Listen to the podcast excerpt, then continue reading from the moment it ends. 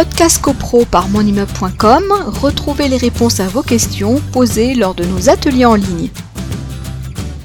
Alors, il y a une question qui avait été posée qui disait les mises en demeure effectuées par le syndic 42 euros sont-elles imputées sur le compte du copropriétaire débiteur et constituent des ressources complémentaires, etc.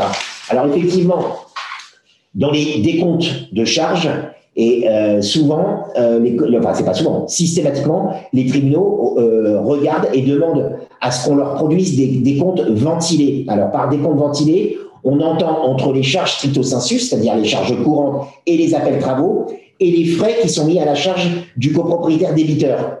Alors si il y a des, des frais que le tribunal estime comme non indispensables au recouvrement de la créance, il va les déduire. Alors, pour ce faire, on va se référer euh, au euh, contrat type de syndic loi Allure, où il est dit, frais de recouvrement, article 10.1a de la loi du 10 juillet 65, les mises en demeure par lettre recommandée avec accusé de réception, ça peut être mis à la charge du copropriétaire débiteur. Les relances après mise en demeure aussi. Les constitutions d'hypothèque aussi. Alors, je vais revenir hein, sur les constitutions d'hypothèque aussi, etc., etc.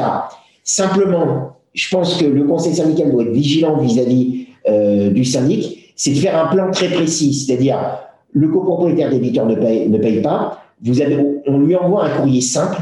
Après le courrier simple, il y a le courrier de mise en demeure qui est adressé par le syndic. Et si après le courrier de mise en demeure, ce n'est toujours pas euh, payé, eh bien, euh, comme je le disais tout à l'heure, ou il y a une sommation d'huissier ou il y a un courrier d'avocat, et après, immédiatement, assignation. Pourquoi? Parce que dans nombre de comptes de copropriétaires débiteurs, on voit qu'il euh, y a plusieurs lignes de frais de relance, frais de relance, frais de relance. Et les tribunaux nous disent, mais attendez, vous, le syndicat fait un courrier de relance, plus un avocat est intervenu, puis le syndic refacture un courrier de relance, plus un frais de relance, plus une sommation, ils disent attendez, là c'est totalement inutile. En gros, les tribunaux disent en gros, c'est le syndic qui veut encaisser des fonds sur le compte du copropriétaire débiteur. Donc ça, c'est considéré comme des frais inutiles. Donc un courrier simple, un courrier de, de, de, recommandé accusé de réception de la part du syndic. Et si ça ne suffit pas, courrier en tête avocat, on peut faire 15 jours, 15 jours. Et puis si ça c'est pas payé, boum,